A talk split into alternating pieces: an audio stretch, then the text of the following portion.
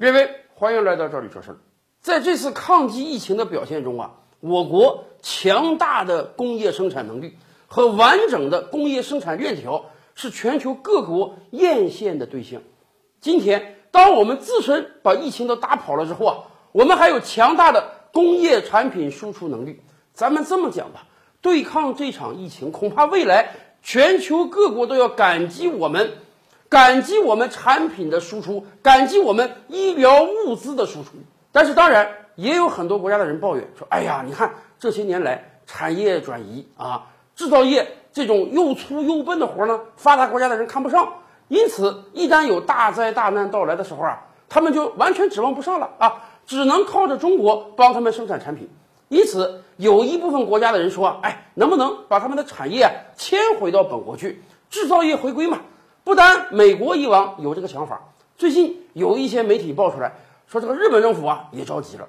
日本政府一方面通过一万亿美元的经济刺激计划，另一方面呢，人家也提出个计划，说要拿出二十多亿美元来补助日本的企业，希望这些企业啊把他们的产业从中国迁回到日本去啊，以便在未来日本在遭遇大灾大难的时候啊，好歹本国有一定的工业生产能力。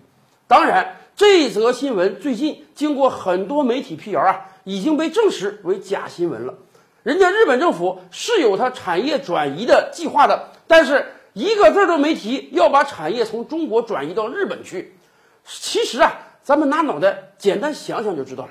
这些年来，日本对华投资上千亿美元呀，恐怕有成千上万的日本企业是到中国来做生意的。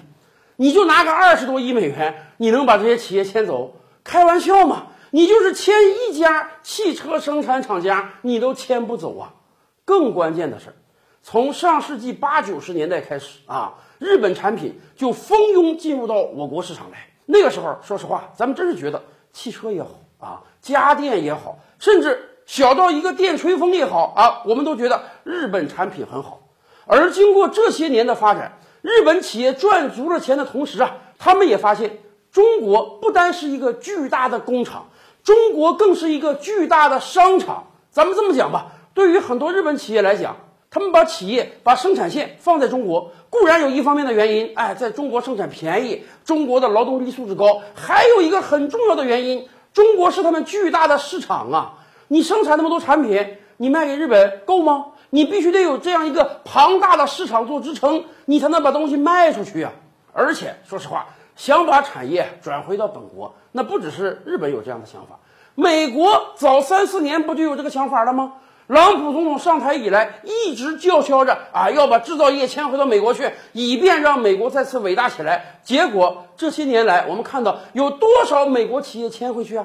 对于美国企业来讲，资本是最聪明的，资本是最逐利的。对于资本来讲，我管你在哪个国家，我赚到钱就行了。而只有在中国，能让他赚到大把的钱。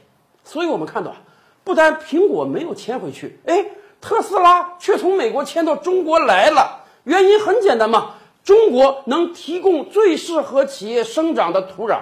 以往我们就讲啊，朗普总统说啊，你把这个苹果生产线迁回到美国，是不是给美国创造上百万的就业呀？人家苹果 CEO 就说了，迁回美国，咱别说啊，基础工人你不好找，你就连生产线上的工程师你都找不到，美国大学都培养不了这么多的工程师，足以让苹果能招聘的。同样啊，我们可以设想一下，成千上万的日本企业啊，把企业迁回到日本去。